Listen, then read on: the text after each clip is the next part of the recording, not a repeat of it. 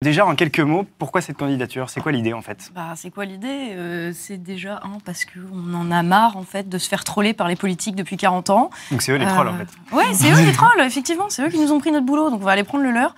Non, et puis surtout parce que euh, il nous semble que dans les alternatives qui nous sont proposées, il n'y a rien de crédible. Et euh, on en a juste marre, en fait, de, que les Français soient tout le temps divisés sur tout. Et, voilà, quoi, on a envie un petit peu. Enfin, on se dit que de toute façon, on n'a rien à perdre à essayer. Euh, si on, ça marche pas, ben ça marche pas et c'est quelqu'un d'autre qui prendra le relais. Et puis, euh, si ça marche, ben ça sera la première étape vers euh, le fait de reprendre. Pour cette question ringarde, pas très 21e siècle du coup. Pas très 21e siècle, non, c'est très 20e siècle. oui, un petit peu. Non, mais c'est que ça nous saoule en fait justement la question de des étiquettes et des labels. c'est pas pour faire dans le macronisme ou quoi, mais c'est parce que dans les faits les, Français, en fait, on se divise tout le temps sur ces questions de est-ce que tu es de gauche ou est-ce que tu es de droite, et du coup, on prend pas la peine de s'écouter ni de se parler. Euh, euh, et, du coup, enfin, tu vois, c'est con, mais il y a des gauchistes qui me traitent d'extrême droite, euh, droitarde, des gens d'extrême droite qui me traitent de gauchiste. Enfin, je veux dire, il y a un moment, tout ça n'a plus aucun sens. nous, on veut repartir en fait de la base du réel, de la réalité, du quotidien, et puis, et puis construire à partir de là, en fait, pas partir d'une étiquette, pas partir d'une idéologie. Et justement, dans les commentaires, il y a pas mal de gens qui te demandent mais pourquoi que ça n'est pas une autre liste qui existe déjà en fait? Par exemple, euh, par rapport à l'Europe, tu, avec l'UPR et Asselineau, tu pourrais te retrouver sur euh, certains points, non? Bah, pour avoir même discuté avec Asselineau il n'y a pas si longtemps que ça, j'ai pas été du tout convaincue par son approche de l'Europe. Après, je comprends en fait toutes les critiques qu'il émet et je suis même d'accord avec un certain nombre de points. Il y a pas mal de choses qui se, qui se rejoignent, mais simplement, en fait, moi, je suis pas d'accord avec euh, la manière dont il porte les choses, à savoir qu'il pose la question de l'Union européenne comme un préalable euh, à tout le reste. Et il dit, en gros, d'abord, on sort de l'Europe et ensuite, on voit si on fait une politique de gauche ou une politique de droite. Mais les choses, elles se posent pas comme ça, en fait. La question, elle se pose en termes de de quoi le pays a besoin, qu'est-ce qui est l'intérêt de la France, qu'est-ce qui est l'intérêt des Français. Et si l'Europe est un problème ou un obstacle, il y aura aucun souci pour en sortir. Euh, si l'Europe euh, n'est pas un problème ni un obstacle, ben là, voilà, on n'a pas de problème de principe avec. Mais dans les faits, on se rend quand même bien compte que l'Union européenne est un problème. Alors justement, euh, la, question c'est euh, si vous arrivez, hein, si vous êtes élu, euh, si vraiment ça se passe, si on a des, youtubeurs au Parlement européen, mmh. ça va être quoi en fait votre action exactement? Qu'est-ce que vous avez prévu de faire? Alors on a prévu de faire plusieurs choses. Déjà, un, c'est aller troller en fait euh, les institutions, c'est-à-dire qu'on va y aller euh, caméra à l'épaule avec des, enfin nos assistants parlementaires en fait, ça sera des cadreurs, ça sera des monteurs, ça sera des gens euh, qui viendront avec nous pour montrer en fait aux 67 millions de Français qui ne peuvent pas être à Bruxelles ou à Strasbourg pour voir comment ça se passe, pour leur montrer comment ça se passe en fait. Le but c'est d'emmener vraiment les gens avec nous de la même manière que ce qu'on fait avec nos, nos, chaînes YouTube quelque part. En fait le but c'est de montrer aux gens qui sont mal représentés quoi, c'est ça. Et de leur dire vous avez des mecs qui bossent pas qui, qui font pas bien le job. Alors, il y a ça. Et après, au-delà de ça, une fois que tu Alors, il n'y a, pas que ça, en fait. C'est aussi de montrer comment les décisions sont prises, parce que euh, dans la réalité de l'Union européenne, les décisions euh, prises par le Parlement euh, n'ont pas vraiment, n'ont pas tant d'impact que ça. En vrai, ceux qui décident, c'est des gens non élus, des anciens banquiers, des, du copinage, etc. Donc, c'est montrer aussi comment, comment ça, ça se passe, comment les décisions sont, votées, enfin, sont prises de manière totalement antidémocratique contre l'intérêt de la France en plus, euh, et, euh, et, aussi euh, comment le poids des lobbies, la pression des lobbies. bonjour Monsieur Monsanto, attendez, vous venez de nous proposer une valise de billets, vous pouvez le redire à la caméra s'il vous plaît, filmer les élus, vous savez, ceux qui viennent le matin, parce qu'en fait, alors on a, on a, on a appris récemment qu'il il y a des primes euh, au fait d'être là de manière journalière. Donc c'est-à-dire que les mecs, ils touchent 300 euros par jour en plus de leurs indemnités de députés. Mm. Mais ce qu'ils font, ils sont pas cons. Ils viennent pointer le matin avec leur valise et ensuite ils se barrent et ils se... Enfin, mm, c'est mm, hallucinant quoi. Et tous ces gens-là, on veut les exposer. Mais après, encore une fois, c'est pas juste ça parce que euh, le Parlement européen, euh, c'est un moyen aussi d'avoir une plateforme et des moyens euh, de faire en sorte de commencer à reconstruire le pays avant même de prendre le pouvoir euh, dans trois ans. Euh, c'est-à-dire que là, ce qu'on veut faire, c'est utiliser les moyens qu'on obtiendra via justement le Parlement européen pour ben, reconstruire en fait des, du lien, en fait, recréer du lien entre les gens et pas attendre de tout reprendre via les Tout institutions. détruire euh, tout ce qui existe là et tout reconstruire après, quoi. C'est ça en fait. Bah, c'est pas, ça l'idée, c'est pas tout détruire, c'est qu'ils ont déjà tout détruit en fait. Regarde l'état du pays, tu en vois. gros, euh, montrer qu'ils ont tout détruit et euh, après on, on passe à une deuxième étape. euh, bah, concrètement, en fait, on a du mal à imaginer Non, comment vous on- allez faire. On n'a fait. pas besoin Tu vois de. ce que je veux dire? on n'a pas besoin de montrer qu'ils ont tout détruit. Tout le monde le sait très bien en fait. Et justement, si on se présente, c'est justement aussi pour ça. C'est pas juste montrer comment ils ont tout détruit, mais c'est montrer qu'il y a des moyens de reconstruire en fait et de reprendre les rênes à ceux. euh, Alors, ouais, il y, a- il y a justement une des, une des revendications euh, politiques des Gilets jaunes aujourd'hui, euh, c'est le fameux RIC. Alors, Oui. euh, en fait, ça s'inscrit dans une sorte de logique plus globale euh, qui est de dire on ne veut plus que les politiciens fassent des choses sans nous consulter. Absolument. Toi, demain, est-ce que tu as réfléchi à cette dimension-là? Comment sûr. ne pas trahir ta base? Comment ne pas trahir tes électeurs? Bah, comment ne pas Parce les qu'on a trahir l'impression que les politiques euh, ne peuvent que trahir d'une certaine manière parce qu'il y a la réalité du pouvoir, il y a, tu vois Ah bah oui, mais ça, de toute façon, c'est toujours un risque avec n'importe qui. Après, euh, enfin, on l'a dit dans le live avec Greg, c'est que des occasions de se faire acheter, on en a eu un certain nombre.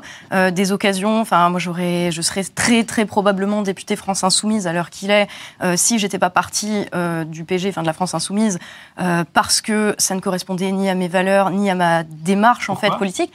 Mais parce que euh, je me suis pas engagée en politique pour aller jouer euh, à des jeux euh, de congrès, de bruit de couloir, euh, pour savoir qui aura un siège et qui sera le plus proche du patron.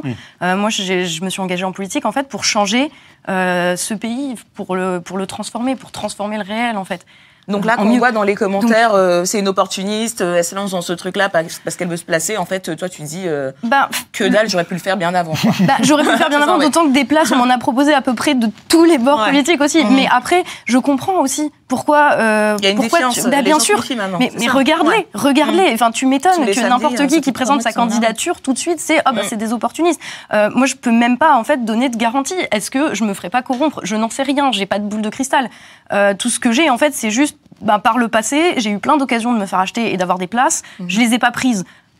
Voilà, c'est juste ça. Après, euh, après, je vous dis, hein, euh, je vous le dis très franchement, le système est quand même fait pour que les gens comme nous, euh, qui ne font pas partie de leur petit jeu, euh, ne puissent pas se présenter. On a des bâtons dans les roues à toutes les étapes. On va sûrement euh, en faire des vidéos d'ailleurs pour euh, vous montrer aussi comment ça se passe. Mais du coup, c'est même pas garanti en fait qu'on puisse se présenter. Mais à la limite, l'important, c'est pas le Parlement européen, quoi. C'est de recréer du lien entre les gens et c'est de reconstruire un pays juste avec des, des institutions beaucoup plus démocratiques, plus fort pouvoir des citoyens au niveau décisionnel, que les élus soient des citoyens comme les autres, et un pays qui tourne où il n'y a pas des vieux qui meurent dans des couloirs d'hôpitaux toutes les deux semaines, quoi. Et comment vous allez vous financer du coup? Ça va se passer comment? Ben, on va faire une campagne de dons. Mais pareil, hein, euh, je vous cache pas que euh, 500 000 euros, enfin, j'arrive déjà même pas à me représenter, euh, voilà. Mais des- voilà. Ah Et encore, ouais, je sais pas, pareil, encore, euh, ouais. Un appart à Paris, en tout cas. ouais. Euh, 30 mètres carrés quoi. Mais, euh, mais ouais, enfin, pour le moment, en fait, les banques refusent déjà de nous ouvrir un compte en banque. Ah oui. Ah ouais. Donc ah oui, euh, on en est là. t'es Ça fait plusieurs ouais. mois Mm. que euh, on est en, en galère juste pour ouvrir un putain de compte en banque. Ah ouais. Donc c'est Alors, C'est à, voilà. cause de- c'est à cause de quoi? C'est à cause de difficultés euh, administratives ou alors tu penses qu'il y a vraiment une réticence euh, de, des institutions financières face à votre candidature? C'est quoi le Alors pas des institutions financières, c'est pas un complot genre Ah, on dérange, Mm. ils veulent nous empêcher de nous présenter. Non non, c'est juste qu'il y a un système qui fonctionne dans l'intérêt de quelques-uns, qui sont déjà tous dans la boucle, ils sont déjà tous dans leur petit jeu, etc. Donc euh, de fait, ils n'ont pas besoin d'ouvrir de compte de parti politique, Euh, voilà. Ou alors de toute façon, ils ont des amis banquiers, donc c'est pas un problème. Mais euh, mais donc c'est pas, euh, il y a une réticence de leur part. Par contre, il y a une réalité qui fait que euh, les banques a priori refusent maintenant d'ouvrir des, des comptes de partis politiques. Ah oui, Euh, parce que ça ne les arrange pas. Euh, moi, j'ai eu un conseiller bancaire au téléphone, je vais pas dire de quelle banque, mais qui m'a presque texto dit euh, non, mais euh, parce qu'en fait, le truc, c'est que les comptes en banque des partis politiques, la loi est beaucoup trop stricte et du coup, on peut pas spéculer avec l'argent. Ah ouais. Donc ça Enfin, c'est là, quand même quoi. incroyable, quoi. Bon, Ouais. bah, Et ça, c'est un micro aspect de tout le bordel administratif. euh, ouais. Mais c'est intéressant, on apprend des trucs et euh, de toute façon, si là on n'y arrive pas, euh, on aura quand même un compte en banque et on aura quand même euh, de quoi constituer un réseau euh, qui va permettre de, re- de Alors, reconstruire du lien entre les gens on et va, de on changer va le pays. passer au débat. Donc, juste avant de Ouais. passer au débat, rappelle-nous où est-ce qu'on peut suivre ton mouvement politique Alors, c'est mouvement-v.fr. Pour le moment, c'est la version 1.0 du site, mais euh, il y a déjà euh, plusieurs milliers de personnes qui se sont inscrites dessus, en fait. Et du coup, il y a une version très générale du programme qui va venir par la suite sur ce site aussi. Et puis, puis voilà, on vous donnera les infos via nos chaînes YouTube, celle de Greg Tabibian, donc Je suis pas content TV, et la mienne, Tatiana Ventouse. D'accord. Ok, et ben on se ça avec plaisir. À tout de suite, on vous retrouve pour le débat.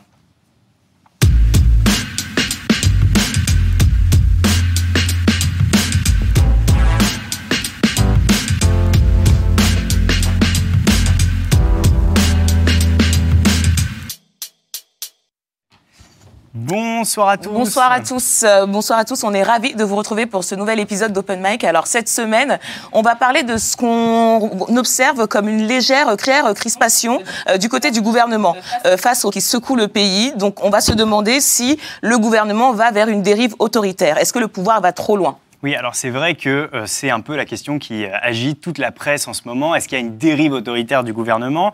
Euh, C'est vrai qu'il y a eu plusieurs projets de loi qui ont remis en cause une partie de nos droits individuels depuis le début du quinquennat. On a par exemple la loi anti-casseur, enfin dite anti-casseur récemment, la loi anti-fake news qui est en train de, de rentrer en application en ce moment, la loi secret des affaires et plusieurs autres lois dont on va vous parler pendant l'émission. Bref, beaucoup de lois qui remettent en cause plusieurs droits individuels. Alors, est-ce que le pouvoir va trop loin? C'est la question qu'on va poser à nos invités ce soir. Et on les retrouve tout de suite, mais surtout vous, n'hésitez pas à poser des questions, à réagir sur les réseaux sociaux avec le hashtag RT Mic. À tout de suite. Alors donc euh, ce soir euh, on accueille Tatiana Ventose. Donc toi tu es youtubeuse politique euh, du fil d'actu et tu te présentes aux européennes. Ouais. Bonsoir. Bonsoir. bon, Christophe Selzer, également porte-parole de Génération Libre. Tu nous rappelles Génération Libre euh, Alors, Génération Libre, bah, c'est un think tank qui a été fondé euh, par Gaspard Koenig en 2013. D'ailleurs, dont date un, rapport qui est en, lien avec euh, l'émission de ce soir, puisque déjà en 2013, on trouvait que l'État était allé beaucoup trop loin et qu'il y avait des lois liberticides, notamment les lois mémorielles, la loi Pleven, qu'on proposait d'abroger, ce qu'on propose toujours, mais on avait aussi l'idée d'abroger les délits euh, pour outrage, par exemple, à l'hymne national, au drapeau. Euh, on voulait aussi inverser la, charge de la preuve dans le cadre des procédures de diffamation. Et, cerise sur le gâteau, on avait cette idée-là de, zone de catharsis à créer en ville, enfin, on ne l'inventait pas, mais qu'on voulait développer, et qui était un peu le grand débat avant l'heure. Une zone où on peut tout dire, absolument tout, où tout peut être réfuté. Et euh, si, encore une fois, comme le disait d'ailleurs John Stuart Mill, qu'on cite souvent, euh, si on n'est même pas capable de pouvoir laisser s'exprimer ce qui est faux, ce qui est dangereux, comment est-ce qu'on peut encore donner une valeur, pour le paraphraser, à ce qui est vrai? Et à côté de toi, on retrouve également Eric Tegner. Bonsoir, Eric. Euh, on est ravi de t'accueillir également. Alors toi, tu es le président de Racine d'Avenir. Explique-nous un peu Racine Tout à fait. Alors moi, je suis issu des Républicains et Racine d'Avenir, en fait, c'est un mouvement de jeunes qui s'est créé il y a quelques mois et qui demande à ce que les Républicains eh bien, tendent la main au Rassemblement national ou encore Debout la France pour créer en marge de droite, parce que je considère que depuis l'arrivée d'Emmanuel Macron, il y a eu un bouleversement des clivages avec des gens du Parti socialiste, des gens de l'UMP ou du centre qui se sont réunis. il faut être capable de faire la même chose. On ne peut plus aujourd'hui chez les Républicains s'allier avec le centre, qui est parti chez Emmanuel Macron, et tant mieux. Il faut désormais aller voir le Rassemblement national et Debout la France, parce qu'il y a un socle commun d'idées, notamment sur les questions migratoires. Est-ce que tu as une réaction à la candidature de, Tatiana Ventose euh, Moi, je trouve ça vraiment bien. Euh, c'est vrai qu'elle a raison sur le constat qu'aujourd'hui, les hommes politiques sont totalement dépassés, qu'on en a assez globalement, ils nous brassent toujours les, mêmes idées et qu'une fois au pouvoir, ils n'appliquent rien. C'est d'ailleurs le, sens de notre démarche. Nous, on se dit que la droite a toujours eu des, positions et qu'une fois au pouvoir, elle appliquait en fait le programme de la gauche, ce qui fait qu'aujourd'hui, Emmanuel Macron drague l'électorat de droite. Et c'est très bien qu'elle le fasse. et surtout que c'est compliqué aujourd'hui, je le vois en politique, d'avoir des jeunes qui viennent s'investir. Et, surtout, quand on est jeune, les aînés, nos aînés, nous disent à chaque fois écoute, t'es trop jeune, attends une vingtaine d'années. Et alors qu'ils sont complètement dépassés. Moi-même, j'ai 25 ans, je suis dépassé aujourd'hui par euh, mes neveux qui ont une dizaine d'années. Euh, les choses sont en train de se, bouleverser. pourquoi vous voulez absolument faire alliance avec des vieux partis? Il faut y aller. Oui, Quand je parle de en marche de droite, c'est l'idée de dire qu'il va falloir créer quelque chose de nouveau. C'est-à-dire qu'au début, il doit y avoir des alliances sur des amendements. Moi, je ne comprends pas, par exemple, pendant le, vote de la loi immigration, il y avait des amendements des Républicains et des amendements du Rassemblement national qui étaient les mêmes. Et pourtant, les députés les Républicains ne votaient pas les amendements du Rassemblement national. Pour moi, c'était de l'hypocrisie. Donc il faut être capable d'avoir des alliances là-dessus. Mais évidemment, qu'en 2022, pour l'élection présidentielle, je te rejoins, pour l'élection présidentielle, il faudra créer un nouveau mouvement qui aille au-delà des alliances, au-delà des combines politiques et qui soit capable aussi de ramener du sang neuf. Alors Christophe, euh, justement, Génération Libre, euh, c'est aussi un think tank qui se réclame transpartisan. Oui, euh, comment est-ce que non partisan. En non partisan. Et, et, transpolitique. Enfin, en tout cas, tout ce que je peux dire. Pour, en fait, j'aime pas les termes, donc en, fait, on, va aller. Ils sont compliqués tes termes, la transpolitique, à chaque fois être plus simple. On va être beaucoup plus simple. Euh, on est un think tank, c'est-à-dire une organisation mm. qui développe des propositions de politique publique concrètes. Et on en a sur un certain nombre de sujets. Et pour aller rapidement, mais je les énumère, et c'est ce pour quoi on se bat tous les jours, on s'en fout de l'étiquette politique partisane, c'est rétablir la liberté d'expression, j'en parlais, euh, c'est légaliser le cannabis, c'est légaliser la GPA, euh, ne pas définir le mariage dans la loi, mettre fin au monopole des auto-écoles, c'est simplifier le code du travail, euh, supprimer le statut de la fonction publique, mettre en place un revenu universel qui est financé. c'est le travail le plus considérable qu'on a fait ces dernières années. Euh, une patrimonialité sur les données personnelles. On a des rapports très sérieux et solides. On fait le maximum pour leur donner une visibilité dans les médias, organiser des conférences, toucher des jeunes et rencontrer des hommes politiques. Moi et Génération Libre, on se bat sur ces sujets-là. Donc, dites-moi si c'est de gauche ou de droite, en réalité, je Ça a l'air très idéologique en tout cas. Et c'est absolument idéologique puisque la matrice, elle est de dire on se bat pour que l'individu soit le plus autonome possible et puisse travailler avec d'autres individus et créer des communautés volontaires. c'est effectivement notre Tatiana, ta candidature fait, vraiment, fait beaucoup réagir, c'est plutôt bon signe. Hein, Tant mieux. Je crois. Mais euh, du coup, on va, on va enchaîner avec le sujet euh, de ce soir. Donc, c'est perquisition, loi, liberticide, loi liberticide, pardon. Le pouvoir va-t-il trop loin? Et euh, donc, on a vu que depuis le début du quinquennat, plusieurs lois donnent l'impression d'aller euh, finalement vers une réduction des droits individuels. Euh, Thomas Bonnet et Antoine Boitel nous font un petit rappel de toutes ces lois. Regardez. Six lois sécuritaires ont particulièrement retenu l'attention. La loi renforçant la sécurité intérieure et la lutte contre le terrorisme avec l'assignation à résidence élargie à la commune pour les suspects, des perquisitions administratives facilitées et les lieux de culte jugés dangereux pouvant être fermés sur décision préfectorale. Quelques semaines plus tard, la loi de programmation militaire développe un peu plus la surveillance des communications en France. Les Français se rendant à l'étranger sont plus susceptibles de se voir espionner, selon une logique de collecte en masse des données. Ensuite, au printemps 2018, la loi sur le secret des affaires a été critiquée par de nombreux parlementaires, journalistes et associations qui ont dénoncé un outil de censure inédit.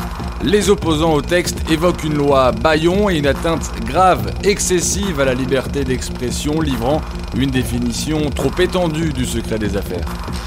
Puis, à l'été de la même année, l'ancien ministre de l'Intérieur, Gérard Collomb, porte la loi Asile et Immigration. Les députés se sont alors inquiétés de la détention de mineurs dans les centres de rétention et d'une facilitation d'expulser les réfugiés sans possibilité de faire appel du dossier. Fin 2018, la loi relative à la lutte contre la manipulation de l'information dite fake news a été inscrite au journal officiel. Elle prévoit notamment la création d'une procédure judiciaire d'urgence de 48 heures pour limiter la propagation d'une information jugée fausse, avec déréférencement d'un site et le blocage de l'accès à celui-ci ainsi qu'une extension des pouvoirs du CSA. Enfin, la loi dite anti-casseurs. Les personnes visées par le texte pourront se voir interdire de manifestation et inscrites au fichier des personnes recherchées. La mesure permettra également aux autorités de fouiller les véhicules et les bagages aux abords des manifestations. Alors, incontestablement, avec toutes ces lois, hein, comme on l'a vu dans le sujet de Thomas Bonnet et Antoine Boitel, euh, on peut quand même euh, s'accorder sur le fait que l'atmosphère n'est pas vraiment à la confiance, on va dire, entre l'État et les citoyens. On peut débattre de savoir si c'est pour des bonnes raisons ou pas, mais c'est certain qu'il y a une atmosphère politique qui se tend. Euh, et la bizarrerie, en fait, c'est qu'on est allé voir les études sur Internet sur euh, euh, ce que, on va dire, les, régimes, les régimes politiques auxquels, je savonne un peu, je suis désolé, les régimes politiques auxquels s'accorderaient les Français, en fait, pour lesquels ils seraient d'accord. Et en fait, la bizarrerie, c'est qu'ils ne sont pas forcément défavorables à des régimes autoritaires, figurez-vous. En novembre 2018, un sondage réalisé par l'IFOP pour West France annonçait que 40% des Français seraient favorables à un régime autoritaire. Et il paraît que, selon le même sondage, un étudiant sur deux également serait euh, favorable à un régime autoritaire. Alors, Tatiana, euh, comment la France en est arrivée là, en fait? Parce que c'est quand même nouveau, cette, cette, euh, Là, lassitude de la démocratie. autoritaire. hein. C'est quand même euh, le- spécial. Le, le problème, Oui. en fait, c'est que euh, justement, si le gouvernement s'est installé dans euh, ce que vous avez appelé là euh, une dérive autoritaire, et effectivement, je pense qu'il y a un ressenti global qui va dans ce sens-là. D'ailleurs, je pense qu'on n'a pas fini d'en manger parce que euh, il y a une loi sur euh, sur Internet justement là qui est prévue, qui a été annoncée par Édouard Philippe euh, hier. Mais je pense que si on en est arrivé là, euh, c'est tout simplement pour la raison que euh, on a un gouvernement et c'est vrai des gouvernements précédents, euh, c'était déjà vrai sous Sarkozy, c'était déjà vrai sous Valls, euh, mais des gouvernements qui ne sont pas au fait des réalités, qui vivent littéralement dans un monde parallèle et qui se retrouvent à devoir gérer une colère vis-à-vis euh, de, ben, de- du, fait que la vie quotidienne est de plus en plus difficile, vis-à-vis euh, de la fermeture euh, des, des lits dans les hôpitaux, vis-à-vis de l'état de délabrement de nos écoles, vis-à-vis euh, de, de- de l'augmentation des prix. Mais alors, pourquoi Euh, il y aurait une tentation autoritaire et- chez une partie de la alors, population Je ne sais pas si c'est une tentation autoritaire en fait. Je pense qu'il y a une volonté de revenir à, euh, à des gouvernants qui gouvernent dans l'intérêt du pays, ce qui n'est clairement pas le cas aujourd'hui. Je pense pas que ça soit, euh, oui, euh, on a Macron, euh, donc les gens veulent un régime autoritaire. Là, la question, c'est que Macron, ce qu'il fait, à savoir répondre par à la fois la force physique, littéralement, par la censure notamment de l'expression libre des citoyens sur le net et par une opération de propagande massive dans les médias comme on n'en a jamais vu, où il est retransmis en direct sur les chaînes de télé, parce qu'il n'a pas d'autre option en fait. Il voudrait euh, en fait, il prend toutes ces mesures absurdes, à la fois pour se débarrasser, de, pour écraser ses opposants, et pour donner l'illusion qu'il agit. Mais sauf que ça donne juste l'illusion qu'il agit, il y a de moins en moins de gens qui y croient, donc il y a de plus en plus de colère. Donc ça va rien régler, en fait, ça va juste continuer dans l'escalade comme ça. Et, en même temps, Christophe, chez une partie de la population, on a pu le voir chez les jaunes, il y a une demande de plus de démocratie. Oui, mais en fait, je suis tout à fait d'accord avec l'illusion. C'est pas étonnant que les Français demandent plus d'autorité, finalement, puisque la France est très centralisatrice et on a aujourd'hui. Culture paradoxe. pour toi. C'est une question de culture politique et c'est une question d'habitude. On a aujourd'hui un grand débat où on attend du président de la République, avec son crayon et son bout de feuille, quelque part, il y peut rien. C'est pas lui un qui peu a le symptôme de l'homme providentiel euh, qui est là pour. euh, Voilà, bon, alors il en a joué. Enfin, Ils qu'importe. tous, en fait, Moi, je suis final, pas là pour lui jeter la pierre, mais on a, on a ni le congratuler, mais on est dans un contexte institutionnel où tout est centralisé, et ça, c'est une problématique. Donc, du coup, tout le monde attend du président de s'occuper de votre ampoule, de votre bobo, de tout. Tout le monde demande tout au président. Donc, c'est la raison pour laquelle Génération Libre a comme proposition position euh, J'y reviens, mais La pub. oui, je- non, mais je fais plus que ma pub, c'est-à-dire qu'on essaie de travailler à des- une réponse concrète parce qu'il y a un problème et il faut l'adresser. Nous, ce qu'on propose, c'est de l'autonomie fiscale pour les collectivités territoriales, c'est-à-dire de vraiment décentraliser, c'est pas seulement en termes. le cas et c'est ça qui crée les problèmes Non, en fait c'est pas le cas. Pourquoi? Parce qu'on décentralise des compétences, mais en réalité, on donne aucune autonomie au maire. C'est-à-dire qu'il a des dotations, il est obligé de quémander de l'argent, on lui donne des choses à faire, on lui dit tu t'occupes des écoles, de ça, de machin. On lui dit voilà, on te donne un peu d'argent, on t'en retire un peu, on enlève la taxe d'habitation. Il a aucun moyen de lever de l'impôt, il a aucun moyen d'avoir un lien direct avec le citoyen. Le citoyen ne peut pas contrôler ce pourquoi il donne de l'argent. Donc je crois que à ce niveau-là, une proposition vraiment concrète, ça serait de décentraliser. Toi, Eric, tu es proche de la droite. Tu avais même prôné un rapprochement avec l'extrême droite. Ça doit te, pla- te plaire, non Un gouvernement qui euh, euh, veut assurer plus de sécurité, euh, qui veut donner plus de latitude aux, aux préfets, aux policiers. Euh, Tu dois plutôt être. Non, vous savez, ça, ça m'amuse beaucoup et en même temps, ça me désole parce que si on revient 18 mois en arrière, rappelez-vous, au mois de mai 2017, il y a eu ce deuxième tour. Emmanuel Macron face à Marine Le Pen. Il y a toutes ces personnes du camp du bien qui sont allées défendre Emmanuel Macron en disant qu'il les préserverait dans les libertés. campagnes, les réseaux Fa- fa- sociaux. Face au sombre fasciste euh, Marine Le Pen, qui nous imposerait euh, un contrôle de l'opinion, comme on pourrait dire Vladimir Poutine en Russie, etc. Et là, on en est où? On en est à parler de loi fake news? On en est à parler de lois euh, anti-casseurs qui sont totalement restrictives pour nos libertés publiques? Et c'est là-dessus, je pense, qu'il faudrait essayer de, de méditer, d'essayer de réfléchir, de se dire qu'il y a toutes ces personnes du, du bien, du camp du bien, qui aujourd'hui doivent être mises en cause. Je ne pense pas simplement aux hommes politiques, je pense également aux journalistes. Qu'est-ce qui se passe depuis, depuis une semaine? C'est cette fameuse polémique sur la Ligue La du Ligue LOL. du LOL, Vous imaginez ouais. tous ces journalistes qui viennent de Libération, des Inrocks, qui passent leur temps à justement donner des leçons de morale à la droite en disant que ce sont de sombres homophobes, des sexistes. Ce sont eux qui aujourd'hui sont accusés, ce ne sont pas les journalistes de Valeurs Actuelles ou du Figaro, vous savez, c'est réactionnaire. C'est- C'est ça qui est dérangeant. Et c'est pour ça qu'aujourd'hui, eh bien, euh, les citoyens, ils vont justement donner leur part de vérité sur les réseaux sociaux. C'est pourquoi la, la- la proposition de, de loi de Édouard Philippe il y a deux jours est extrêmement inquiétante là-dessus. Parce qu'elle Alors, elle veut maintenir le justement contrôle. Mais où il explique qu'il va falloir justement contrôler euh, la pensée sur les réseaux sociaux. C'est très flou et c'est justement ça le Bon, problème. Emmanuel Macron a annoncé qu'en fait, il était pour euh, finalement la levée de l'anonymat sur les sur Internet et sur les réseaux sociaux. Et c'est vrai que tu parles de la ligue du, du LOL. Euh, Est-ce que quelque part, on peut pas se dire que bon, l'anonymat sur le net, ça, per- ça ça amène quand même à ce qu'on humilie des gens, c'est beaucoup de C'est une violence. fausse bonne idée. C'est- Non mais C'est une fausse bonne idée parce que l'anonymat permet quoi? Ça permet de, de tâter le, le pouls de la société.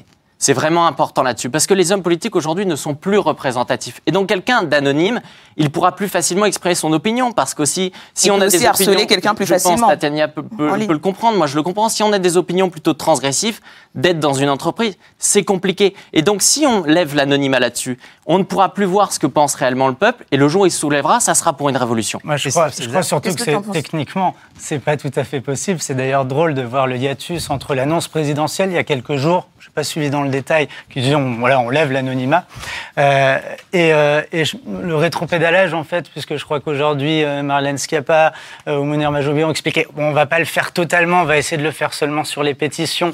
Mais techniquement, c'est pas possible. D'abord parce qu'en fait, il n'y a pas d'anonymat, il y a une adresse IP. Euh, alors, on a aussi un arsenal pénal qui existe déjà, c'est-à-dire que la diffamation, euh, l'injure euh, euh, sont sanctionnés. Donc, pourquoi pas améliorer avec l'existant? Mais effectivement, on n'a absolument pas besoin de loi. Et je crois qu'une partie, parce que je ne veux pas tomber dans du populisme moi-même, mais une partie des élites et de la classe politique prend, enfin trouve avec Internet et les réseaux sociaux une sorte de bouc émissaire un peu facile. Réseaux sociaux, c'est un outil comme un autre. C'est un outil nouveau qu'on connaît mal. Il faut apprendre à l'appréhender. faut pas tomber addict. faut savoir comment protéger sa vie, sur, enfin, sa vie privée. Mais je vous rappelle qu'on peut envoyer des lettres anonymes. On peut les envoyer à l'administration, qui les prend en compte. Il y a des Alors, journalistes est-ce que, aussi qui- est-ce que, qui est-ce que l'exécutif va dire on arrête? Est-ce que les- l'administration et les préfectures vont arrêter de lire les lettres anonymes physiques? Est-ce qu'on va dire aux gens arrêtez d'écrire des lettres anonymes? Mais c'est pas possible. Et rappelez-vous de cette tribune dans le New York Times, vous savez, d'un employé de Donald Trump qui disait que Donald Trump, justement, était fou. Eh bien, tous les médias français ou les politiques français s'en sont saisis pour dire, vous avez, vous avez vu, on a bien raison. C'est toujours ce double langage, Alors, cette hypocrisie. non, Alors, qui est- justement, Je voudrais juste revenir oui, sur la question Une de la, réaction de Tatiana Oui Ouais, sur la levée de l'anonymat. Euh, en fait, la- c'est toujours la même chose. En fait, tu disais, ça permet effectivement de prendre le pouls de la société. Et là-dessus, je suis tout à fait d'accord. Le problème, c'est que à l'heure actuelle, il y a énormément de gens qui s'expriment justement via les réseaux sociaux, qui s'expriment sur Internet. Et le gouvernement n'est pas capable de prendre le pouls de la société, en fait. Ils vivent littéralement dans un monde parallèle, au-dessus, on ne sait pas où, euh, où euh, tout ce qu'ils sont capables, enfin de répondre à une colère qui est exprimée, mais de manière de plus en plus massive, euh, et pas juste sur les réseaux sociaux. Enfin, ça fait quand même plus de trois mois qu'il y a des gens qui tous les samedis, pendant leur week-end, euh, se bougent pour aller exprimer qu'il y a la base qui n'est pas Macron assurée, que la base de la vie en société. au Donc, théâtre je veux dire, si, si, euh, si, si le gouvernement euh, prenait le pouls effectivement de la société, pas juste sur les réseaux sociaux, euh, il ferait pas passer des lois sur, pour lever l'anonymat sur Internet ou pour réguler l'expression pour réguler l'expression des citoyens sur jaunes, Internet. Il ne ferait pas ça. Au début de la crise des Gilets jaunes, ils ont commencé par nier, en disant de toute façon ce sont des extrémistes, et c'est toujours cette façon de décrédibiliser un mouvement. Et au final, ils ont réussi par comprendre, en voyant les gens dans la rue, en allant enfin sur le terrain, que c'était extrêmement grave ce qui se passait dans cette société. Et on le voit bien avec Juppé aujourd'hui, qui était à moitié en pleurs à Bordeaux, qui dit Je ne comprends pas cette violence, mais je suis désolé. Ça fait une quarantaine d'années que cette violence, on la voit. Il faudrait qu'il sorte un peu de Bordeaux, justement. Et ça m'inquiète que cette personne-là finisse au Conseil alors, Au Conseil, on, constitutionnel. on rappelle qu'il va, il a été nommé au Conseil constitutionnel. euh, ça vient d'être annoncé là. Oui, et alors justement, moi je voulais rebondir sur ce que tu disais, parce que tu parlais d'un deux poids deux mesures euh, au final tout à l'heure. hein. tu disais qu'il y a euh, deux poids deux mesures entre euh, finalement, bah, par exemple, ces gens de la Ligue du LOL qui pendant des années euh, étaient euh, euh, l'in- l'incarnation d'une forme de, de- de moralisme journalistique et qui n'ont pas subi véritablement euh, une surveillance assez assidue. Comme Hollywood avec Weinstein. Voilà, exactement. Et puis de l'autre côté, on, on, le public est parfois prompt à condamner euh, euh, certains responsables politiques. Alors justement, en fait, ce qui fait qu'aujourd'hui, il y a certains projets de loi qui peuvent passer en France, euh, est-ce que c'est pas justement un deux poids deux mesures dans la considération des choses? Parce que rentrons dans le dur. on va prendre la loi anti-casseurs, là, qui vient de passer, dite anti-casseurs, qui vient de passer récemment. Si cette loi était passée en Pologne ou en Hongrie, qu'est-ce que le public aurait dit? Parce qu'il y a quand même une mesure dans cette loi, on le rappelle euh, aux téléspectateurs, euh, qui dit clairement que demain, un préfet peut, sur simple euh, présomption d'une menace que pourrait représenter un individu, lui interdire de manifester. Vous imaginez en Pologne ou en Hongrie, en Hongrie, on aurait fait quoi? On aurait fait ce qui s'est passé avec euh, les sanctions contre Viktor Orban, vous savez, où une partie de la droite et des républicains et massivement les députés En Marche, les eurodéputés à Bruxelles, ont voulu sanctionner Viktor Orban en disant, vous imaginez, il porte atteinte aujourd'hui aux libertés publiques de son peuple. J'ai envie de dire, déjà, il n'y a pas de gilet jaune. Euh, chez Orban, il a été réélu massivement. Donc arrêtons de donner euh, des leçons de morale à ces pays. Et, et c'est pas moi ce soir qui vais commencer par le faire. Et, et je pense que c'est là-dessus qu'il va falloir aussi méditer. C'est que c'est en France qu'il faut euh, s'occuper des Français. Les Français ne sont pas des Allemands, ce ne sont pas des Suédois. Il va falloir aussi arrêter de, rédu- de, de résoudre la crise des Gilets jaunes en s'inspirant de l'étranger. Non, écoutons les Français, Il va- construisons quelque falloir- chose De toute ensemble. façon, c'est toujours la même chose. Oui, effectivement, il va falloir à un moment que les dirigeants arrêtent, euh, effectivement, pas juste de donner des leçons à l'étranger, euh, mais de les citer comme modèle, comme exemple. Et je parle même pas juste du, du gouvernement, mais de toute la classe politique. Euh, c'est en fait, toutes leurs analyses, à chaque fois euh, qu'on parle de ce qui se passe en France, dans toute la classe politique, tout ce qu'ils sont capables de faire, c'est de l'analyser par le biais d'un prisme idéologique, euh, à la lumière de euh, bah, comment ça se passe à l'étranger, etc. Mais en fait, il y a peut-être un moment où il faudrait se reconnecter avec la réalité. La réalité de la France et des Français. Et là-dessus, je suis tout à fait d'accord. Qu'est-ce qui se passe en France? Pourquoi les gens gueulent? Pour citer, euh, pour C'est- ne pas citer Camelot. ces mesures, euh, Oui, Christophe pour moi, ces lois autoritaires, liberticides, euh, en fait, elles tombent mais complètement à côté du problème. Et en même temps, c'est d'une gravité immense, parce qu'en fait, c'est Montesquieu qu'on Charles de assassine. Courson a car- clairement fait une, une comparaison avec le régime de Alors, Vichy. justement, moi, je- Il a centre- et il a moi, été je trouve- moqué, c'est ça le non, pire. Mais, oui, il a été moqué. Je trouve que c'est très bien de le faire. Je trouve aussi, alors c'est vraiment pas pour lui jeter la pierre, parce que vraiment c'était une intervention vraiment très belle. Je pense qu'il faut aussi faire attention à pas trop agiter le foulard de au secours le Front National, etc. euh, retour à Vichy, machin. Je pense qu'il faut pas faire ça.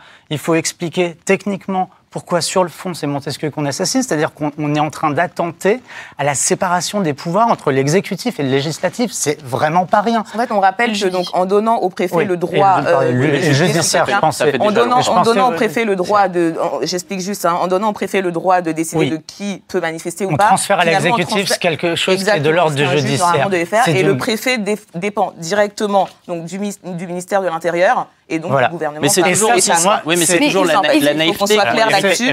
C'est la naïveté bon. aussi oui, des pardon. politiques et des Français qui pensent que le préfet va être indépendant. Et c'est la même chose avec la justice. Absolument. Ça fait, ça fait un bail que la justice aujourd'hui n'est pas indépendante. J'aimerais reparler du parquet national financier de- qui a été- on a été créé du par Hollande de Paris, euh, François qui- Fillon, qui était Mon- fait pour tuer Nicolas Sarkozy. Mon point, c'était d'expliquer que c'est un danger en soi. Enfin, on ne devrait pas le faire. Mais en plus, ça va pas nous permettre d'avoir. C'est pas ça qui va nous permettre d'avoir moins de casseurs, moins de terroristes, moins de harceleurs. En plus, c'est des problèmes sur le harcèlement ou, euh, ou sur euh, les casseurs. C'est des choses qu'on a de longue date. De toute façon, c'est pas si nouveau que ça, nouveau euh, euh, maintenant, même s'il y a une recrudescence. Mais surtout, donc ça sera probablement inutile, en plus d'être grave sur le principe, mais c'est contre-productif parce qu'on est en train de jeter de l'huile sur le feu. On est en train de, enfin. Une certaine plus- partie des élites, je veux d'encadrement- pas moi-même tomber dans le truc, mais vrai, on est en train de dire ah oui, au secours, il y a des gens dangereux, il faut protéger, etc. En, en attendant euh, à ces libertés individuelles euh, profondes et essentielles dans la Constitution, euh, je crois qu'on est en train de faire complètement fausse route, qu'on jette de l'huile sur le feu, et en attendant, on, en fait, on résout mais aucun problème. Moi, je préférerais largement plus parler de propositions concrètes, je parlais d'autonomie fiscale, euh, etc. Voilà. Alors, et toi, euh, Tatiana, est-ce qu'on pourrait parler de fébrilité finalement du, de- du président de la République qui se dit bon là, euh, je sais Pas, plus quoi faire, j'ai rien rien compris à ce qui se passait, donc euh, j'enchaîne les lois parce que voilà, faut trouver quelque chose. Ah, mais Est-ce que tu penses que c'est finalement il y a une espèce de logique euh, au vu du peut-être de la personnalité euh, de Non. notre président C'est- euh, C'est pas juste la personnalité du président, je pense que c'est la classe politique qui est en cause. Ah, comment vous voulez qu'il réagisse autrement? À partir du moment où ça fait des années qu'il y a une tension qui monte, qu'il y a les gens qui disent on veut vivre, l'État ne fait pas son travail, les dirigeants de droite, de gauche et tous les autres ne font pas leur travail d'assurer aux gens les moyens de la subsistance matérielle, euh, un minimum de sécurité, que ça soit justement sécurité individuelle ou collective, euh, et un minimum de démocratie. Euh, là, ils font même plus semblant. Enfin, je veux dire, c'est hallucinant. Comment vous voulez qu'ils réagissent autrement quand ils vivent dans un monde parallèle?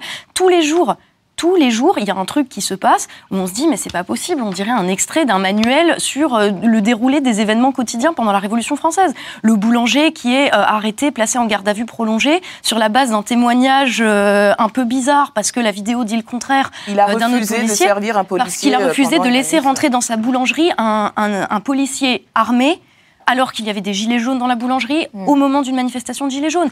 Comment vous voulez qu'il- Enfin, voilà, c'est- tous les jours il y a ça. Euh, Il y a là le point hier qui a révélé qu'il y avait 150 gilets jaunes qui ont été mis sur écoute. Et ça, c'est exclusif. Enfin, c'est des trucs avérés. Donc, c'est-à-dire que la réalité est probablement Justement- bien plus large. C'est comment vous voulez qu'ils Ouais. réagissent autrement? Ils ont plus que ça. Juste- Ils ne savent pas répondre à la demande des gens, ils ne savent pas répondre à, à la crise qu'il y a dans le pays. Et tout ce qu'ils peuvent faire, en fait, c'est déployer de la force. C'est arracher des mains, c'est crever des yeux, euh, c'est... euh, voilà. Mais qu'est-ce que-. C'est- voilà. Mais alors- dans, dans- et dans ces conditions-là, en plus, c'est ça le pire, c'est que la police n'a toujours pas les moyens de faire son vrai travail. Son vrai travail, c'est quoi? C'est d'assurer la sécurité des juste- citoyens, c'est de les protéger contre la délinquance, contre le terrorisme. Et quand on les déploie comme ça, juste pour écraser des gens qui expriment une colère qui est tout à Ouais. fait légitime, Alors, ouais, mais alors justement, il y, a- Martine sur Facebook, par exemple, qui nous dit c'est peut-être une chance qu'ils aillent trop loin, cela va permettre aux citoyens de se lever. Est-ce que finalement, euh, Christophe, le fait que, que- que les institutions connaissent une forme de crise actuellement, c'est pas ce qui prépare une forme de changement, tout simplement? Si, c'est intéressant de ce point de vue-là, indubitablement. Mais du coup, moi, ce qui m'inquiète au sens premier du terme et positif, c'est qu'est-ce qu'on fait demain? Euh, Parce qu'après, il faut aussi voir. Alors, je pas du tout euh, un propos euh, ultra sécuritaire, mais il faut aussi penser à ceux qui ont euh, leurs magasins qui sont détruits. Enfin, c'est- c'est aussi terrible. Il y a même probablement des gens qui sont des gilets jaunes. Enfin, bon, voilà. Euh, il faut y penser. Euh, donc, il faut, il faut, on a un arsenal pénal et il faut l'appliquer. Donc, il faut quand même une forme de fermeté. Il ne faut pas non plus tomber dans le délire. Au secours, on est dans un État euh, autoritaire. euh, voilà. Qu'est-ce qu'on fait ensuite? Donc, moi, je parlais d'autonomie fiscale des collectivités territoriales tout à l'heure. Euh, ça m'intéresserait beaucoup, Tatiana ou Eric, de, de vous entendre sur qu'est-ce que vous proposez comme nouvelle organisation institutionnelle, comme changement. Parce que euh, comment est-ce qu'on répond à la problématique que, que tu soulèves très bien de euh, les gens en ont marre Ok, on fait comment On change quoi Alors, alors que as des idées justement, justement, moi j'avais une question à ce, à ce sujet-là, parce que dans le sujet qu'on a vu tout à l'heure de Thomas Bonnet et Antoine Boitel, il rappelait qu'il y a eu notamment une loi qui est un peu passée inaperçue, hein, qui est la loi sur la programmation militaire, qui permet maintenant au renseignement d'exploiter euh, le recueil de données euh, de communication sur les résidents français. C'est-à-dire que concrètement, maintenant, le ministère de l'Intérieur peut écouter légalement les résidents français s'ils constituent une menace aux intérêts de la nation. Alors, le truc, c'est que, en étant avocat du diable, deux secondes, Certains diraient c'est de la surveillance de masse, d'autres diraient c'est la suite logique des choses. On a eu des attentats très graves à Nice, on a eu des attentats très graves au Bataclan. Est-ce qu'il ne faut pas un moment accepter pour être en sécurité d'être sur écoute, en fait, tout simplement, Eric? C'est là où, en fait, euh, les soi-disant libéraux, aujourd'hui, voient la limite à leur vision no borders euh, du monde. Parce que si on en vient à justifier des lois qui vont aller contre les libertés publiques des Français, c'est aussi que pendant des années, on a cru qu'on pouvait ouvrir nos frontières à tout va, qu'on pouvait avoir du multiculturalisme à tout va. Et au final, aujourd'hui, depuis 2015, on a vu qu'il y avait des attentats. Et donc, on essaye de répondre avec, avec des lois qui vont être liberticides.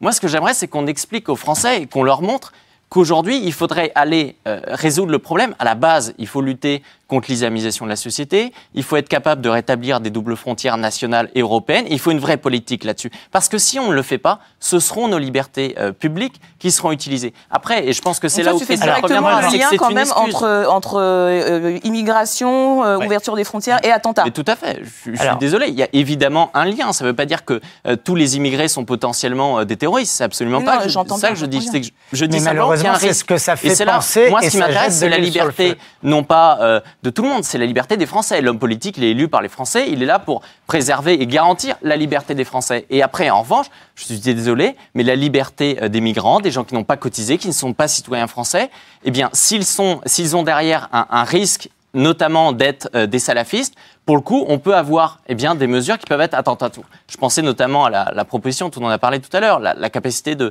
renvoyer des, réfugiés chez eux, la, loi capacité également de, de, fermer des lieux de culte qui peuvent être euh, financés par l'étranger ou qui peuvent avoir des connivences avec le salafiste. Tout ça, il faut être capable de le permettre. Moi, je pense qu'on a, a, tort de poser le débat comme ça parce que, en fait, ça ne fait qu'alimenter euh, ce que je pourrais appeler la communautarisation de la société. Je suis d'accord. C'est qu'à force euh, de brander, entre guillemets, euh, les choses sous l'angle, euh, alors c'est telle communauté, non c'est telle communauté, euh, c'est ça, ça alimente en fait un sentiment qu'on n'a plus rien en commun en fait, mais exactement. mais on l'a fait. Et là, la question, en, fait, effectivement, il y a, énormément de choses à régler vis-à-vis de la question de l'immigration, parce que le problème à l'heure actuelle, c'est pas l'immigration, c'est bien ou c'est mal en soi. La question de l'immigration, c'est comment est-ce qu'elle est gérée Et de fait, aujourd'hui, elle est gérée de la pire des manières qui soit. Euh, par contre, moi, ce que je vois, c'est que tu disais lutter contre l'islamisation de la société. Euh, comment est-ce que tu luttes euh, contre quelque chose Tu vois, si tu, tu, vas pas aller dans les quartiers convaincre un par un les gens, en fait, ce qu'il faut, c'est rétablir le, la loi, l'ordre républicain partout où il n'est plus mais là. Déjà, je vais commencer par éviter qu'il y ait des nouvelles personnes qui viennent dans les territoires perdus de la République. Oui, mais le problème, c'est qu'il faut commencer par fermer les robinets. le problème, c'est que dans ce que tu appelles les territoires perdus de la République, il y a énormément de gens qui sont nés français euh, et qui se sont communautarisés euh, parce que parce que l'État, parce que la République n'a pas, fait son boulot, n'a pas fait son boulot d'assurer. On a proposé non, je peux, un, je peux un modèle totalement à l'écart. Oui, mais c'est là-dessus où je réponds à ta question, c'est qu'il faut leur proposer. Oui, mais en fait, je te posais pas une question, j'essayais de m'exprimer. on, laisse, on, laisse, finir Tatiana et après euh, Eric réagit. En, fait, la, la manière d'aborder le problème, c'est que je pense qu'il faut euh, revenir au concept de la République une et indivisible, où la loi s'applique de la même manière à tout le monde, qu'on soit musulman dans une banlieue ou élu de la République peu importe. les règles doivent être les mêmes pour tout le monde et elles doivent être claires. Ce qu'on a aujourd'hui, ce à quoi on assiste aujourd'hui, c'est une communautarisation, pas juste euh, vis-à-vis de l'islam, c'est qu'il y a des gens qui se créent leur petite communauté, mais même sur Internet. Je veux dire, et ça, pourquoi Pourquoi les gens font ça? Parce qu'il n'y a plus de règles communes, parce que ça fait 40 ans qu'on détruit tous les cadres communs, les lieux où on vivait ensemble, la capacité à nous connecter les uns aux autres et à se déplacer pour se rencontrer les uns les autres et à vivre ensemble tout simplement. En fait, c'est pour ça que les gens se replient sur euh, des alternatives parce que dans une situation de chaos, c'est toujours la loi du plus fort dans ce contexte-là qui va gagner. On, va, passer à un thème suivant, mais Christophe, je voulais te faire réagir justement sur un thème qui te, qui te, qui te, tient, euh, qui te tient à cœur. Et tu, auras l'occasion de réagir, euh, Eric. Euh, c'est-à-dire que donc toi, tu t'es, la, raison pour laquelle tu es sur ce plateau à l'origine, c'est que je t'ai entendu dans une interview pour France Culture où tu nous parlais d'Ayn Rand, qui est donc la penseur libertarienne bien connue américaine, qui a toujours été très polémique, hein, parce qu'elle a, vraiment ses haters et, et ses followers jusqu'au dernier recours. et, euh, et Moi-même, je suis ni l'un ni l'autre. Euh, exactement. Je me sens libre par rapport à ça. Voilà. Et en fait, euh, justement, ce que pose un peu toutes, toutes ces actualités, toutes, ces dérives qu'on a pu voir dans le traitement de la manifestation des Gilets jaunes et autres, est-ce que ça pose pas la question justement de la confiance à l'État, en fait, tout simplement? Est-ce que c'est, ce que ça révèle, c'est que, en fait, trop d'État, tout simplement, euh, eh bien, c'est pas euh, une mauvaise chose à la fin pour la société. Est-ce que ça ne conduit pas des dérives automatiquement avec le temps, en fait? Ah, si, bah si. Là, là, tu prêches un convaincu, forcément. Euh, que l'État s'occupe absolument de tout fait que, d'abord, on tue les solidarités. Parce que plus aucune personne n'a comment de motivation ou d'incitation à regarder les gens qui l'entourent. C'est d'ailleurs très beau de voir avec le grand débat des personnes qui réapprennent à se parler dans les mairies, des gens qui, même, même moi dans le métro l'autre jour, euh, en allant en soirée un samedi soir, j'ai vu euh, deux groupes de personnes, deux personnes euh, de, de part et d'autre, commencer à discuter, parler de sujets comme ça, ce qu'ils n'auraient jamais fait. Euh, et, je pense que le fait que l'État s'occupe de tout de façon centralisée, de l'éducation, de la santé, de, la solidarité. Regarde comment il gère, il gère comme des branques. Alors, il le gère mal, mais il gère tout. C'est-à-dire qu'aujourd'hui, 60% de la création de richesse et de ce que les Français gagnent sont récupérés par l'État et réadministrer, réorganiser de façon centralisée en disant ah, on va mettre tant à la culture, peut-être un peu moins, un peu On plus sur l'éducation, etc. on dépense beaucoup Je plus que la majorité pays Je préférerais on qu'on ait au moins ce système-là qui soit à un niveau plus local. Parce que ça voudrait dire que les gens se rendraient compte de ce qu'ils payent en impôts, des services qu'il y a en face, de s'il y a des malversations. Donc voilà, moi encore une fois, autonomie fiscale des collectivités, j'y reviens. Mais effectivement, je crois qu'on crève de trop d'États et il faut revenir à de la solidarité, mais de la solidarité volontaire. Donc en changeant d'échelle pour ne pas qu'on se retrouve à en fait à en vouloir à Emmanuel Macron euh, parce que euh, on a sa voiture cassée ou enfin c'est absurde. Il y a Alors, quelque chose Ouais, qui doit enfin, changer. euh, Va parler Justement. de solidarité à des gens euh, qui touchent une retraite de 700 balles par mois et qui peuvent faire qu'un repas par jour, quoi. C'est ça aussi le problème. C'est que non, en l'État fait, a un rôle pas à jouer là-dedans. L'État a un rôle à jouer là-dedans. Je suis désolée. Qui décide du montant des pensions de retraite? Bah c'est l'État. Bah ouais. Bah du coup, il faudrait peut-être les revaloriser. Mais En en, fait, fait, il faudrait pas que que la- l'État s'occupe du système Mais de en retraite. fait, moi, je ou te- pas directement comme ça. Tu je te pourrais avoir parle un pas, je te système parle pas d'un cadre théorique. Est-ce qu'il faudrait l'État ou est-ce qu'il faudrait pas? Moi, je Moi te parle de la réalité. Je te dis, l'État, il Moi est là.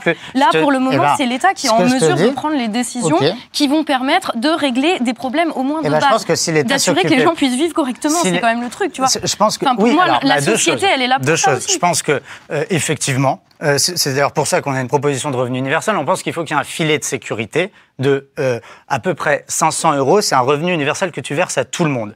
Et dès le premier euro que tu gagnes en travaillant, tu payes tout de suite euh, 25% d'impôt. C'est un impôt proportionnel. Donc tu as toujours une, enfin comment dire, as toujours une incitation à travailler davantage, mais tu as au moins ce filet de sécurité. Ce que je dis sur la question des retraites, par exemple, c'est qu'un système par points, une individualisation, euh, une diversification des moyens de capitaliser pour ta retraite, parce que tu achètes un bien, parce que euh, tu le mets euh, éventuellement euh, dans une banque, sur de l'épargne. Tu as mille et un moyens de le faire. Le fait que l'État gère tout de façon centralisée, franchement, je comprends pas. Eric- c'est ce que font les, c'est ce que font gouvernements depuis J'ai pas le 40 choix ans. Regarde on va- on écouter Eric qui a envie de, de réagir là-dessus aussi. Il est là, hein, il est tout seul de son Pour côté. réagir justement sur, le- sur les deux interventions, dans le fond, on entend parler de solidarité, on entend parler de, de projets communs.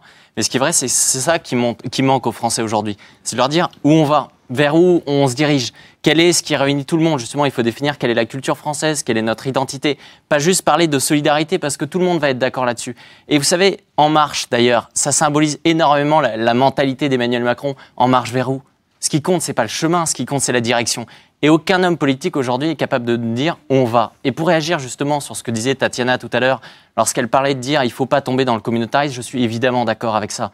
Mais derrière, il faut pas juste parler de, des valeurs de la République. Ça veut dire Mais quoi aujourd'hui les valeurs, de la. Aujourd'hui, c'est déjà les valeurs de la République française et d'essayer d'être capable de voir quelle est la civilisation qui, qui- qui nous regroupe aujourd'hui. Et aujourd'hui, je pense que c'est notamment Mais une civilisation qui va être ce qui fait mais au niveau français au et au niveau alors, Alors, européen. attendez, parce que là, on s'éloigne Oui, un peu. Pour, pour- revenir à l'État qui, voulais- pour, pour revenir à l'État finalement qui, euh, qui, voilà, qui se mêle de tout, euh, on a quand même quelques cas qui nous ont choqués ces dernières semaines. Enfin, je sais pas si ça vous a choqué vous, mais nous, on en a beaucoup parlé. Euh, on a par exemple récemment le- la, per- la tentative de perquisition euh, dans les locaux de Mediapart, quand même par le parquet de Paris. Euh, C'est quand même pas rien. Euh, Mediapart a parlé euh, d'atteinte euh, au secret des sources. Qu'est-ce que vous, ça vous inspire en fait, euh, ce genre de, de situation? Pour être très honnête, là-dessus, j'ai pas réellement d'avis parce que j'aimerais bien avoir euh, avoir les données parce que Mediapart, on est quand même habitué à ce qu'ils aient des, des quand même des, des méthodes qu'on pourrait aujourd'hui remettre en question. Pourtant- Après, ce qui m'étonne, tu c'est évoquais la- l'affaire Fillon, euh, Non, affaire euh, Fillon tout à l'heure, où tu disais que le euh, parquet Tu, tu national peux, tu peux être financier. précis juste, Non, mais c'est quoi j'ai les méthodes simplement dit remettre que- en question? non, j'ai simplement dit, et je pense que parfois c'est bien de, de réagir comme ça, qu'aujourd'hui je n'ai pas d'avis parce que je n'ai pas les données en main, je ne peux pas le voir, et que parfois ben, il y a des excès, il y a des excès de la justice, il y a les excès des médias. Je pense que ce qui m'étonne en revanche, c'est que Nicolas Sarkozy, quand il avait été euh, euh, mis sur écoute, alors qu'il avait des conversations avec son avocat, c'est quand même scandaleux, et ça a été utilisé pour pour en alimenter une enquête, eh bien on n'a pas entendu le- la, la même bronca au niveau des hommes politiques, au niveau des journalistes. Donc j'aimerais déjà qu'on commence à revenir là-dessus et à se dire, voilà, il faut séparer les pouvoirs, il faut être capable de garantir la liberté de la presse, mais aussi la liberté de chacun vis-à-vis de son avocat, etc. Sa liberté privée. Mediapart, pas d'avis non plus. Euh, bon, je, Pas d'avis parce que c'est. Mediapart ou pas Non. d'avis euh, de manière générale Ah non, sur ce mais genre moi, de, je, de enfin, cas je suis pas exactement comme Eric, je m'occupe pas des étiquettes, hein, pas d'avis parce Moi que non parce que je j'ai pas connaissance du sujet des choses. Oui, mais je joue pas le côté de la droite qui s'offusque de la gauche, la gauche, la droite, je m'en fous. J'ai pas d'avis parce que j'ai pas suffisamment d'informations. En gros, c'est le procureur de Paris qui est quand même un proche Oui, de Macron. il nous manque, je sais ça, j'ai suivi, voilà, suivi. Il nous manque des éléments. Le secret à des sources Alors, voilà, doit être respecté, donc ça, je le rappelle. Je, précise quand même, je précise quand même pour, pour cette, euh, cette petite déclaration à l'emporte-pièce de ma collègue, euh, euh, on ne sait pas si c'est un proche d'Emmanuel Macron. Au demeurant, selon des informations du Monde et du Canard enchaîné, il a été dit que c'était Emmanuel eh ben Macron qui avait sélectionné le, le, procureur de Paris actuel. Voilà. Bah, c'est difficile de se prononcer sur quelque chose. Oui, ce que je dis juste, c'est qu'il faut veiller, il faut veiller à la, il faut veiller à la protection des sources. c'est très important. Le problème, c'est dans la lumière de l'affaire Le fait que ce soit un proche d'Emmanuel Macron qui ait ordonné ce truc-là, euh, c'est extrêmement plausible à la lumière de ce qui vient de se passer cette année, des révélations qui tombent toutes les semaines sur Alexandre Benalla. Aujourd'hui, juste en venant, j'ai vu un article qui disait que Benalla apparemment avait les clés de la villa d'Emmanuel Macron et de Brigitte Macron au Touquet. Enfin, je veux dire, toutes les semaines, il y a un truc. Donc, est-ce que euh, ça vous paraît pas quand même un petit peu plausible? Je veux dire, euh, effectivement, hein, on va se garder de, d'émettre des jugements à l'emporte-pièce là-dessus. Mais enfin bon. Alors, Justement, euh, pour embrayer, euh, on a quand même une loi qui, pour le coup, a posé question vis-à-vis de la presse, c'est la fameuse loi fake news, dont on est obligé de parler ce soir, hein, euh, parce que c'est quand même une loi qui va permettre, on le rappelle à nos spectateurs, deux choses. Alors d'abord, elle va permettre au CSA de pouvoir censurer une chaîne étrangère si elle diffuse, disent-ils, des fausses nouvelles. Et la deuxième chose que, que permet cette loi, c'est qu'un juge des référés, en 48 heures, puisse censurer un média sur Internet, déréférencer le site ou alors faire supprimer un contenu s'il juge que euh, l'information est également une fausse nouvelle, une fake news ou manque d'exactitude. Euh, toi, Eric, est-ce que tu trouves que, par exemple, cette loi, peut-être, elle est, de nature à ramener de l'exactitude, de la vérité en démocratie? Au-delà même de ce qu'il y a dans cette loi, le simple fait de l'appeler la loi anti-fake news, c'est aberrant. Parce que il y a des choses qui, à l'époque, notamment sous Mitterrand, étaient vues comme des fake news. Je pense notamment au fait qu'il aurait eu la Francisque, où après on a réalisé que c'était vrai, au fait qu'il aurait eu euh, une fille, Mazarine, après on a réalisé que c'était vrai. Et donc c'est ça le problème. Qu'est-ce qui, qu'est-ce qui est vrai? Est-ce que et même il y a la question de la religion, etc. Des choses qu'on ne peut pas prouver, mais dont on doit être capable de l'exprimer en public. Et ensuite sur la question du fond et de la loi. Comment voulez-vous qu'en 48 heures aujourd'hui, c'est pour ça que cette loi, dans le fond, elle est totalement inefficace, elle sera impossible à appliquer, c'est comment voulez-vous, en 48 heures, vérifier une information?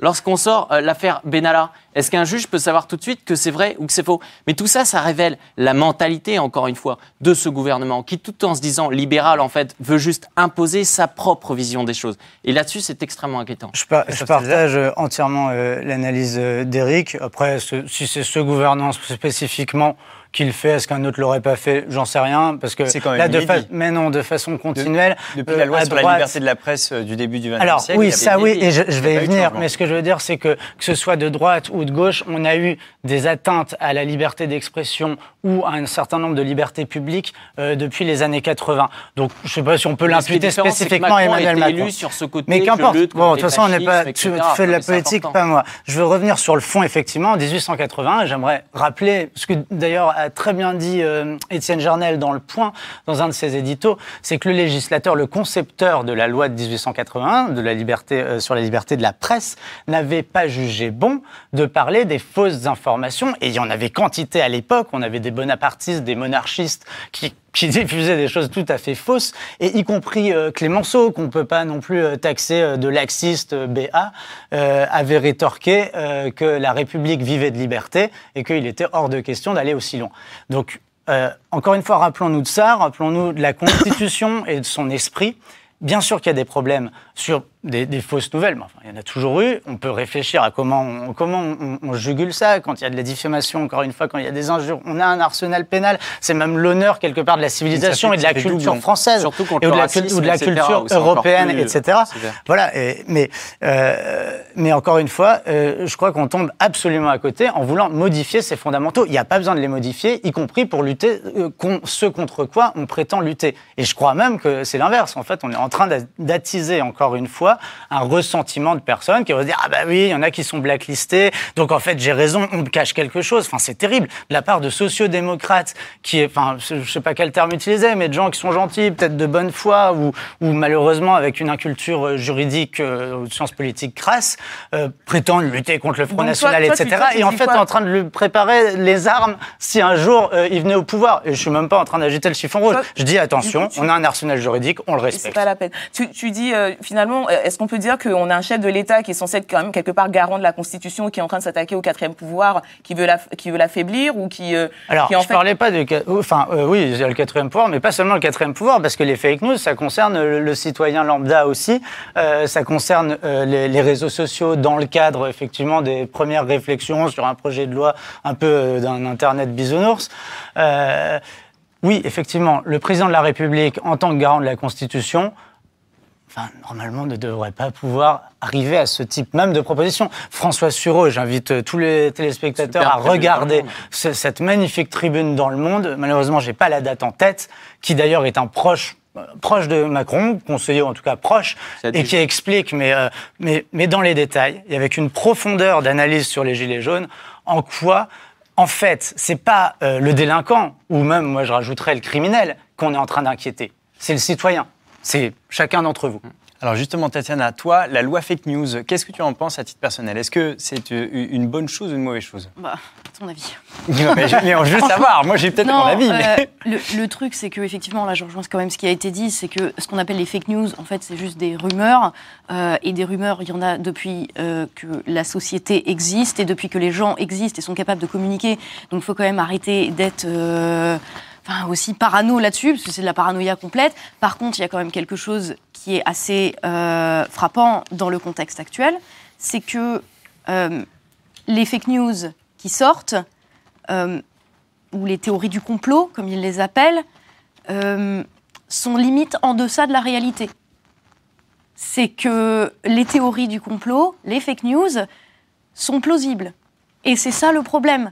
Parce que quand on dit quelque chose sur Macron qui se réunirait avec des mafieux ou que un de ses proches a les clés de l'Assemblée nationale, enfin voilà, c'est une fake news ou c'est pas une fake news Qui décide Euh, À partir du et- En et le pro- 48 heures. voilà, en Encore, 48 c'est ça. heures. Et a priori, en plus, il y a un certain nombre de choses dans, ces- dans ce que je viens de dire qui, qui sont vraies, qui ont été vérifiées. Et à partir de ce moment-là, euh, quand le gouvernement lui-même crée les conditions dans lesquelles la plupart des citoyens vont se dire Ouais, bah en fait, ça m'étonnerait même pas qu'ils fassent des réunions euh, pédophiles avec des capuchons noirs sur la tête. Pourquoi pas? Pourquoi pas vu le propos n'engagent que toi. je- non, non, mais je, tiens à dire. sources, je, vais, je- je vais volontairement. Elle les protège Le peut-être.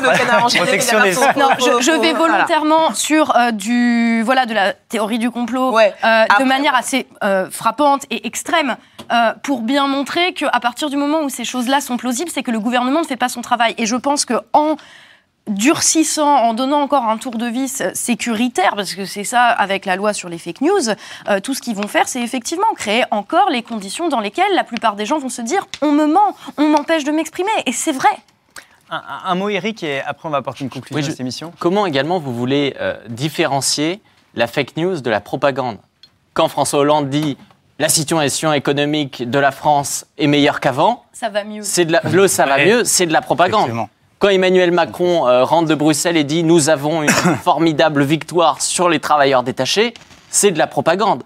Et donc, à un moment donné, voilà, le citoyen, il a l'impression qu'on lui ment en permanence. Et le pire, c'est que quand on lui ment réellement, il n'y a pas de conséquences derrière. Et c'est le cas de l'affaire Benalla, où il a menti ouvertement lors de ses auditions. Et c'est ça qui scandalise le citoyen, cette idée de La dire que différence de traitement. la différence de traitement. Et, et- et le ma- maître Sureau avait totalement raison là-dessus lorsqu'il dit que la loi anti-casseurs n'est pas là pour limiter les violences, mais elle est là pour limiter les manifestations.